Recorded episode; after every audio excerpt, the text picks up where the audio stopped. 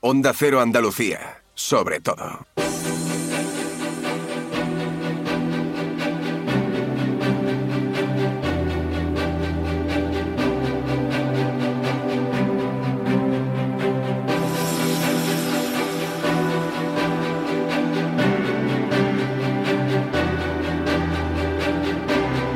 En Onda Cero, Andalucía es verde. Susana Valdés.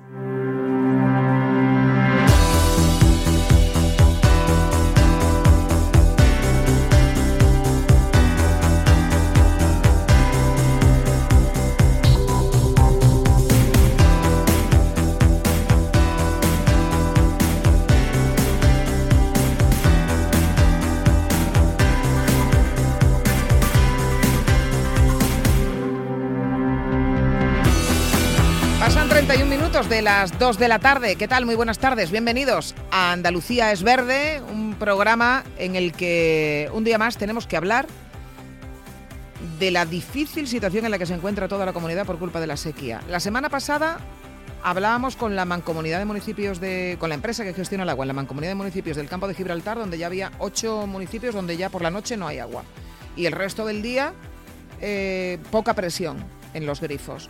Fuengirola, en la provincia de Málaga, se ha sumado también a medidas de este tipo. Sevilla, capital, ya anuncia también que va a bajar, si de aquí a la primavera no se produce un milagro y llueve mucho, también bajará la presión del agua en los grifos y no se descartan restricciones mayores como las que también ha vaticinado hoy el presidente de la Junta de Andalucía, Juanma Moreno, que ha presidido una reunión del Comité de Expertos de la Sequía, pero ya ha venido a decir que o llueve durante 30 días seguidos y en abundancia, estos días, fíjense, eh, tenemos afortunadamente lluvias en Andalucía, pero si se limita a dos días y luego se pegan otras dos semanas sin llover, pues no sirve de nada.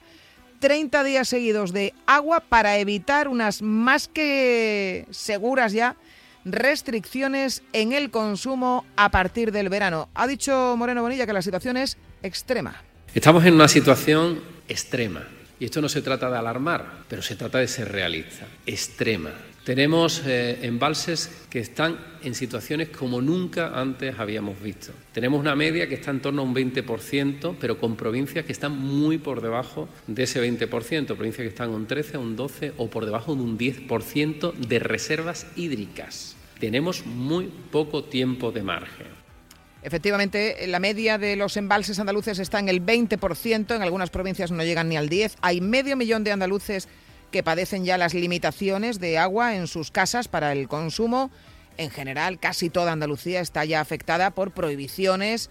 Eh, no se puede utilizar el agua pues para regar el jardín, para eh, lavar los coches. En definitiva, todo esto va a ir a más si sigue sin llover y eh, se anuncian también otras medidas que se van a incluir en un cuarto decreto de sequía dotado con 200 millones de euros que se aprobaría a finales de año. También se va a finales de año, no, a finales de mes. También a finales de mes va a ir el presidente de la Junta a Bruselas a pedir dinero a la Unión Europea, dinerito precisamente para obras hidráulicas, alegando que estamos en una zona de singularidad climática por esto de la sequía. Por el contrario, el Partido Socialista lo que dice es gástate primero lo que has presupuestado para obra hidráulica, que solamente has gastado el 40% de lo que aparecía presupuestado, a pesar de que todos los días se hacen anuncios de cientos de millones. Vamos a hablar de esta cuestión enseguida para aclarar efectivamente qué tipo de medidas se pueden tomar al corto plazo, porque lo que se está preparando ya es un escenario con eh, camiones, eh, perdón, barcos eh, de agua que lleguen a los puertos andaluces, que ya se están adecuando para esto.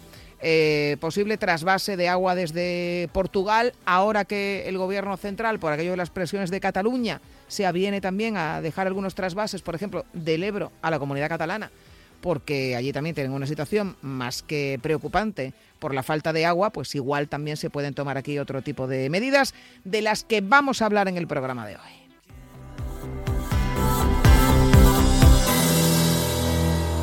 En Onda Cero, Andalucía es verde.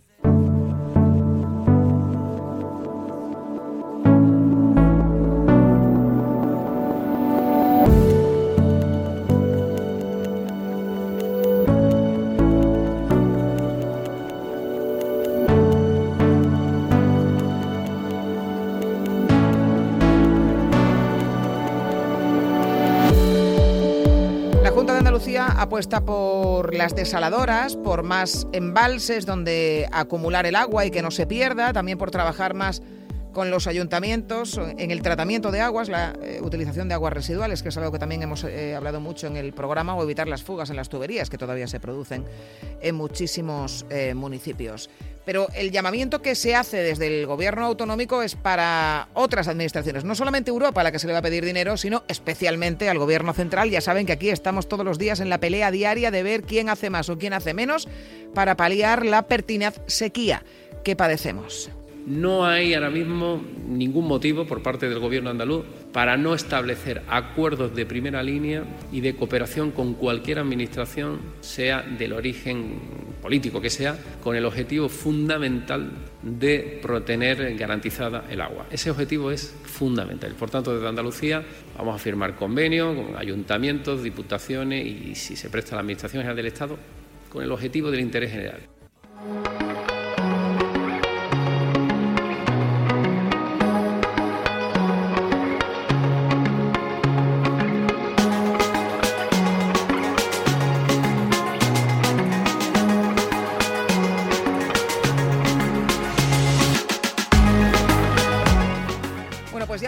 Al presidente de la Junta de Andalucía hablar de lo extremadamente eh, preocupante que es ya la situación que padece nuestra comunidad con la sequía, esa previsión que cada vez adquiere, en fin, más, más visos de poder convertirse en realidad de restricciones severas en, muchas zonas de Andalucía, en grandes municipios, probablemente ya para, para este verano, pidiendo también eh, sentido común a los ciudadanos para que utilicen el el líquido elemento de la mejor manera posible porque escasea y haciendo también un llamamiento a las administraciones, entendiendo que este problema no es único de Andalucía, sino que hay que afrontarlo desde todos los ámbitos.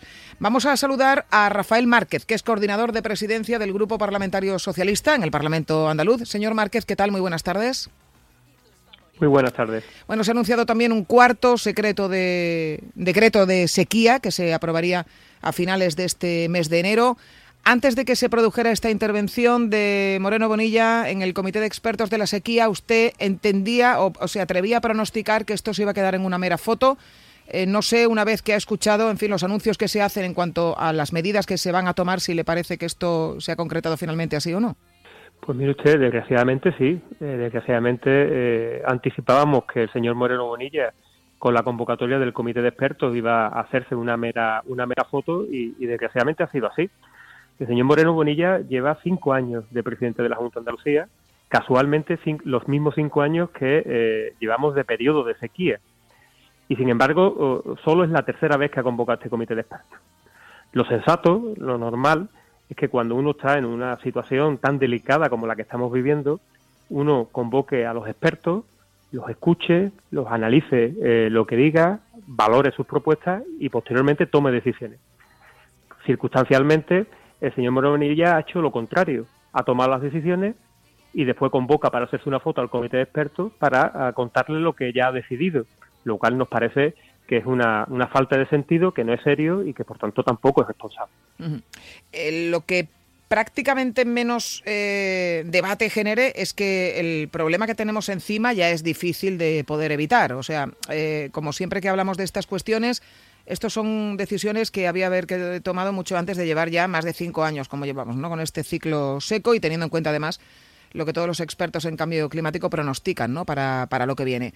Ahí es, un, eh, es donde yo quería abundar un poco porque se vuelve a hacer un llamamiento a todas las administraciones para que se impliquen en la creación de obras hidráulicas, pero mm, ¿hasta qué punto se pueden tomar medidas distintas con el panorama que tenemos ya ahí a la vuelta de la esquina para el verano? Mire, nosotros compartimos la preocupación del presidente de la Junta de Andalucía. Desde el Partido Socialista, desde la oposición, compartimos esa preocupación. Como creo que comparte esa preocupación todos y cada uno de los ámbitos de la sociedad, los agricultores, los ganaderos, las, personas que, dependen del turismo, los ciudadanos y ciudadanas en general, los que están pasando una dificultad de restricciones de agua en sus poblaciones o los que ven que es posible que lo, que lo tengan.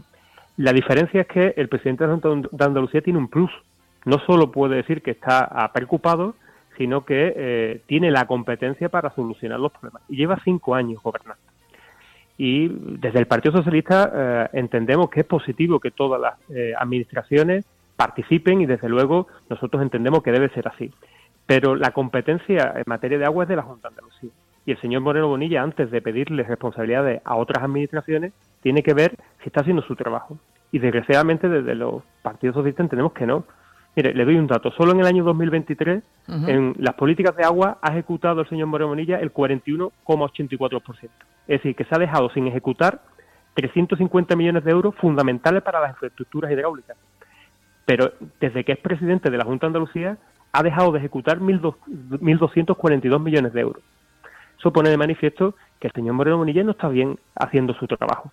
Y por tanto está muy bien que pida la concurrencia de todas las administraciones. Nosotros nos unimos a esa petición, pero lo primero que tiene que hacer el señor Moreno Bonilla es ponerse delante del problema y eh, ejercer su responsabilidad, que para eso es presidente de la Junta de Andalucía y para eso lleva cinco años eh, para prever y para anticiparse a esta dificultad y este problema. Eh, sin embargo, y a pesar de esa denuncia de, eh, la, de la, escasa ejecución presupuestaria de, las inversiones que se tenían que realizar en materia de obras hidráulicas, a la que el gobierno andaluz responde diciendo que, eh, que es mentira, pero alegando fundamentalmente que es que el gobierno central sí que no ha hecho nada de lo que tenía comprometido en nuestra, en nuestra tierra. Lo cierto es que el gobierno andaluz cada dos por tres presenta un nuevo decreto de sequía, ahora se ha anunciado otro que se firmará el día 29 de enero con otros 200 millones de euros. Presentó también un plan SOS de sequía, también con cantidades eh, importantes de dinero. Eh, yo reconozco que yo ya me he perdido en, cuánto dinero hay nuevo, viejo o reacumulado. Pero lo cierto es que parece que planes o decretos o ayudas se ponen encima de la mesa. Mire, eh, usted lo ha dicho, usted está perdida como estamos perdidos el conjunto de andaluces y andaluces. Mire, lo importante no es comunicar, no es anunciar que eh, se va a movilizar eh, cientos de millones de euros. Lo importante, lo que están esperando los ciudadanos andaluces y andaluzas, nuestros agricultores, nuestros ganaderos, es que se ejecute ese presupuesto que se prevé. Eso es lo fundamental y lo más importante. Y ya le digo que desde que el señor Moreno Bonilla es presidente de la Junta de Andalucía, ha dejado sin ejecutar 1.242 millones de euros. Y ustedes, es que tenemos muchos déficits y muchas necesidades de infraestructuras hidráulicas para garantizar el abastecimiento y el suministro de agua en nuestra comunidad autónoma y no nos podemos permitir el lujo de esa falta de ejecución. Y por otro lado, el, señor Moreno Monilla demuestra un enorme cinismo. Le pide al gobierno de España que eh, planifique y ejecute inversiones y, sin embargo, cuando el gobierno de España incorpora en un decreto medidas tan importantes como 19 millones de euros para actuaciones de ejecución inmediata para paliar la sequía o la reducción de cánones y, tasas de 36 millones de euros para nuestros agricultores y ganaderos, los andaluces, el señor Moreno Bonilla y el Partido Popular vota en contra de la convalidación de ese decreto. Por tanto, no se puede pedir al Gobierno de España que aporte y que eh, ponga encima de la mesa inversiones y cuando se requiere del voto favorable para su convalidación en un decreto en las Cortes Generales, el voto favorable de los partidos políticos, el Partido Popular y el señor Moreno Bonilla prefiere estar en la estrategia del señor Feijóo de confrontación con el señor Pedro Sánchez en vez de defender los intereses de Andalucía. Mm. Y eso, desgraciadamente, no tiene otra palabra más que cinismo. A final de mes, el presidente de la Junta quiere ir a, Bruselas a pedir fondos a la Unión Europea, precisamente para, para obras hidráulicas, alegando nuestra singularidad climática. ¿Ustedes en esto lo apoyan? Mire usted, nosotros apoyamos siempre todo recurso económico que venga a Andalucía para mejorar las condiciones y la situación de los andaluces y de las andaluzas. Vengan el recurso de Europa, vengan eh, los recursos de eh, España. Pero oh, cuando uno pide, eh, tiene que ser coherente.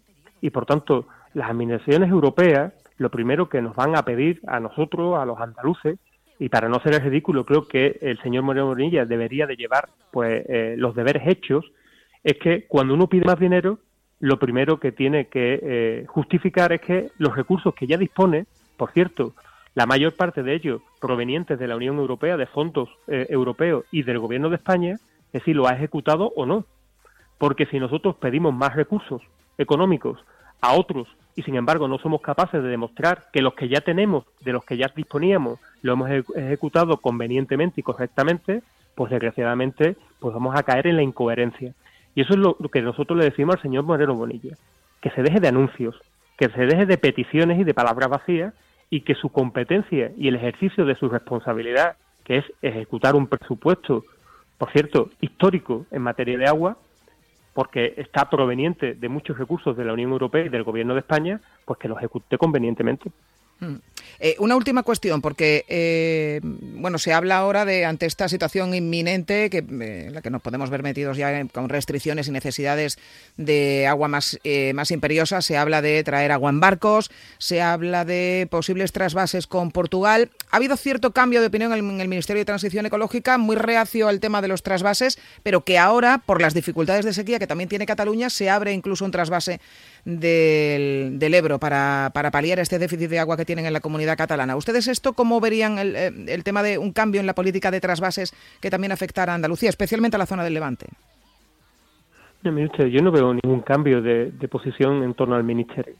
El Ministerio siempre ha manifestado que cuando hay una situación excepcional, el Ministerio va a, estar en la solución de esa situación excepcional. Y si Cataluña o Andalucía vive un momento y una situación excepcional, pues eh, va a estar ahí. De hecho, en el día de ayer se produjo una reunión por parte de la consejera de, Medio Ambiente con el secretario de Estado del Ministerio y la consejera eh, trasladó la buena voluntad del Gobierno de España, que por cierto siempre ha existido y siempre lo ha tenido. Lo que nosotros le pedimos al Gobierno de Andalucía es que eh, no juegue a hacerse trampas al solitario. La competencia en materia de agua es de la comunidad autónoma el gobierno andaluz le cobra a todos los andaluces, a todos y cada uno de los andaluces, un canon. Un canon del agua que precisamente tiene una virtud y tiene una función, que es para financiar las obras de abastecimiento y de depuración. Por tanto, tiene recursos para ejecutar su competencia y lo que le pedimos es que lo haga. Y por tanto, toda ayuda extraordinaria en situación excepcional que se requiera por parte del Gobierno de España, le puedo asegurar, como, como, como le ha asegurado el secretario de Estado y la ministra vicepresidenta al gobierno andaluz para estar ahí, como no puede ser de otra manera. Rafael Márquez, coordinador de presidencia del Grupo Parlamentario Socialista, muchísimas gracias por habernos atendido y buenas tardes. Muchísimas gracias a vosotros. En Onda Cero, Andalucía es verde. Susana Valdés.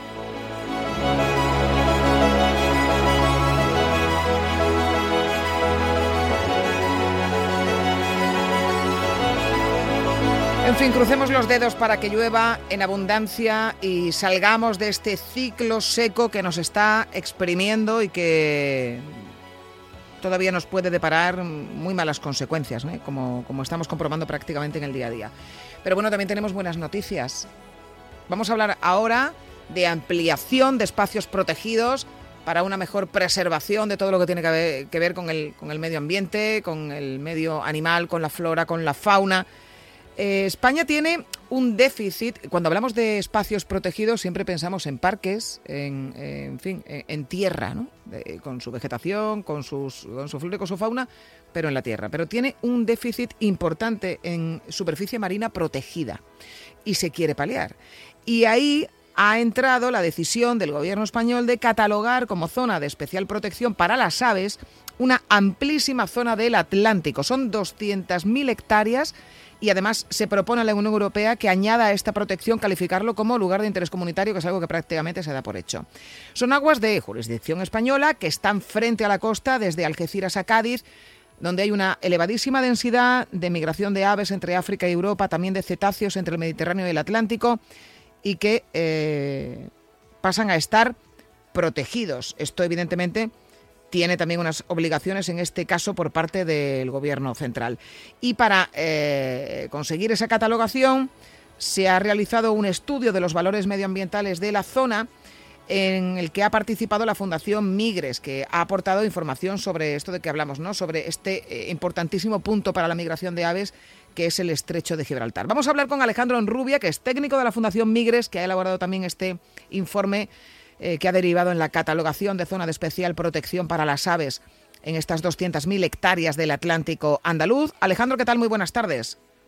Buenas tardes. ¿Qué supone esta catalogación? Bueno, pues eh, como has bien dicho, pues eh, es una ampliación de la zona protegida y es una, bueno, pues el, el resultado digamos, exitoso de, de, lo que han sido los trabajos de inventario, catalogación y, identificación de una zona muy importante para, para las aves marinas y, no solo para las aves marinas, sino también para otros organismos como cetáceos, tortugas y algunos ambientes de interés comunitario. Eh, al margen de aparecer, que ya es importante porque es el principio de todo, ¿no? De aparecer reconocido, ¿no? Esa, esa especial protección que hay que ejercer sobre este territorio. Luego esto se tiene que traducir, entiendo, eh, en medidas eh, para eh, conservar mejor este espacio y en este caso las especies de aves que por allí transitan en abundancia. ¿no? Eh, ¿Qué tipo de medidas suele llevar aparejada esta protección de la superficie marina? Sí, en principio este es el primer paso, lo que es la declaración de zona importante, de luego como lugar de interés comunitario, entraría a formar parte de la Red Natura 2000 y esto lleva conlleva la obligación de elaborar un plan de gestión del espacio. Ese plan de gestión pues tiene que compatibilizar los usos eh, digamos humanos y la actividad socioeconómica que hay en la zona con los elevados valores de biodiversidad y de, valores naturales que tiene el sector, ¿no? Y eso puede implicar desde ciertas eh, limitaciones a la actividad pesquera, a la actividad eh, a la actividad de tránsito marítimo, eh, tránsito aéreo, infraestructuras, etcétera. Em, estamos hablando, cuando hablamos del estrecho, estamos hablando del paso migratorio más importante entre Europa Occidental y África el balance eh, último, que además se ha dado a conocer hace bien poquito, el balance migratorio del año 2023, alcanzó a más de 1,2 millones de aves, pero eh, ¿cómo, em, eh, ¿cómo valoramos esto desde un punto de vista comparativo? Porque ya sabemos que todo lo que está ocurriendo con el cambio climático, meteorológicamente hablando, influye también mucho en el movimiento, en este caso de las aves y de sus procesos migratorios. ¿Cómo calificaríamos la situación de la migración de aves a día de hoy? Eh, bueno, nosotros llevamos en el estrecho haciendo censos desde hace 25 años. Es un corredor migratorio para aves terrestres, pero también para aves marinas entre el Mediterráneo y el Atlántico. Eh, es verdad que nosotros contamos más de un millón de aves, pero lo cierto es que pasa mucho más. ¿eh?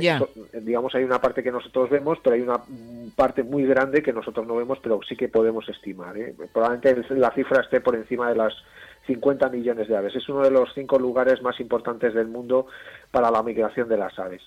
Y es un auténtico laboratorio para el estudio de los cambios que se producen en los ecosistemas, bien producto del cambio climático, del calentamiento global o bien producto de la actividad humana, de los cambios de, hábitat o de usos. ¿Y, cuáles serían las principales consecuencias de esos cambios ¿no? que se pueden ir observando, la evolución más directa del, cambio climático? Bueno, a ver, hay, hay cambios, digamos, relacionados con las especies que aparecen. Por ejemplo, cada vez tenemos más especies de filiación africana, o sea, especies sureñas que van eh, colonizando el norte, buscando ese óptimo térmico que está cada vez más al norte. Hmm.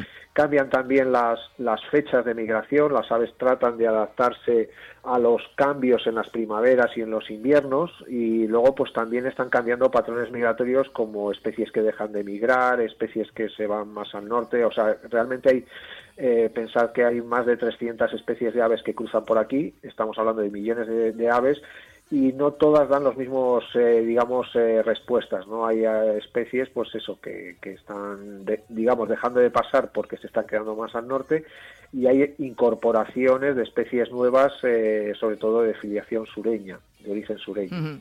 Bueno, entiendo que todo esto tiene que ver el, el, el planeta, para bien o para mal, esté evolucionando de forma correcta o no. Ya vemos que hay todavía un amplísimo y un necesario campo de mejora para, para poder proteger todo lo que tenemos hoy en día y que, no lo perdamos como consecuencia del cambio climático, pero eh, son zonas donde eh, eh, la actividad es la vida y esto evidentemente se producen cambios constantes a una evolución que no tiene por qué ser ni buena ni mala, sino simplemente distinta o se observa algún riesgo específico o amenaza específica.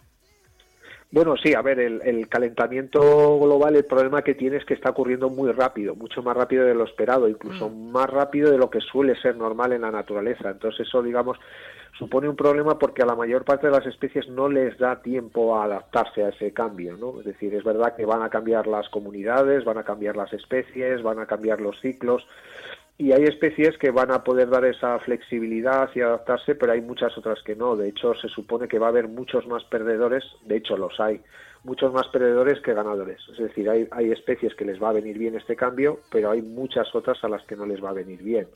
Entonces, sí, digamos, el balance en general vamos a decir que es preocupante.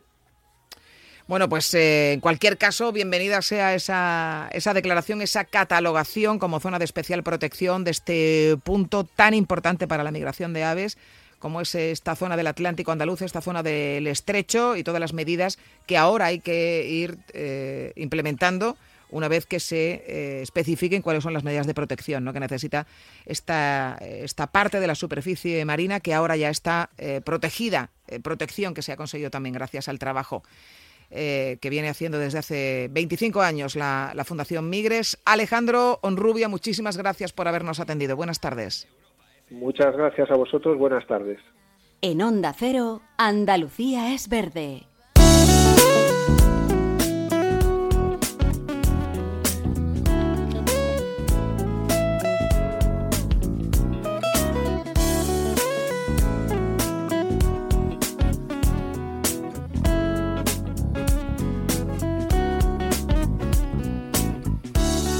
En la recta final del programa. Ya saben que siempre hay unos minutitos que dedicamos a hablar de cuestiones que eh, tienen que ver también eh, con nuestra salud y que están relacionados con los problemas de humedad, que por cierto, si los tiene, pues ahora estarán en su máximo apogeo, porque hay una humedad importante. ¿Alguna vez eh, se han preguntado cómo saber si tienen humedad en casa? A nadie, evidentemente, le gusta vivir en una vivienda húmeda. Es una situación que pone en riesgo nuestra salud, como comprobamos aquí semana a semana. Y hoy vamos a hablar de cómo medir la humedad de nuestros hogares. Para ello contamos, como siempre, con el asesor médico de Onda Cero, el doctor Bartolomé Beltrán. Doctor, ¿qué tal? Muy buenas tardes. Hola, muy buenas tardes. ¿Cuáles serían los valores correctos de humedad en un espacio, bueno, eh, vamos a considerar un espacio que está cerrado? Pues es una gran pregunta, porque la mayoría de los estudios realizados consideran que la humedad ambiental de un espacio cerrado debe mantenerse entre un 40 y un 60%.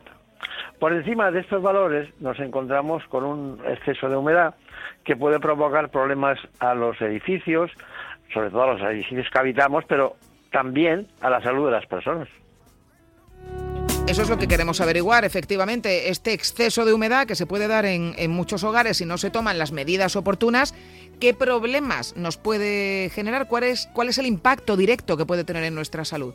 Bueno, la humedad puede causar muchos problemas en, la salud, desde infecciones respiratorias, problemas de asma, alergias, incluso la aparición de síntomas de reuma y hasta eh, enfermedades óseas. Aunque no hay una relación directa entre un alto nivel de la humedad en casa y la aparición de este tipo de enfermedades, sí está demostrado que los enfermos que sufren reumatismos o artrosis padecen más en estos escenarios. Bueno, pues eh, son cosas a tener en cuenta y por eso hay que tomar especial precaución para que el ambiente de nuestros hogares, donde pasamos además tanto tiempo, pues no tenga un exceso de humedad que nos puede generar problemas de salud, especialmente algunos grupos de población que son especialmente vulnerables. Doctor Beltrán, hasta otro día, muy buenas tardes. Muy buenas tardes. Un día descubres que tienes humedades en techos, paredes, están por todas partes. ¿Qué puedes hacer? Llama a Murprotec. Llama, Llama al 930 1130 o entra en murprotec.es. Si con las humedades te las tienes que ver, ¿qué puedes hacer? Llama a Murprotec. 930 1130. Llama, Murprotec. Llama, Cuidando tu hogar, cuidamos de ti.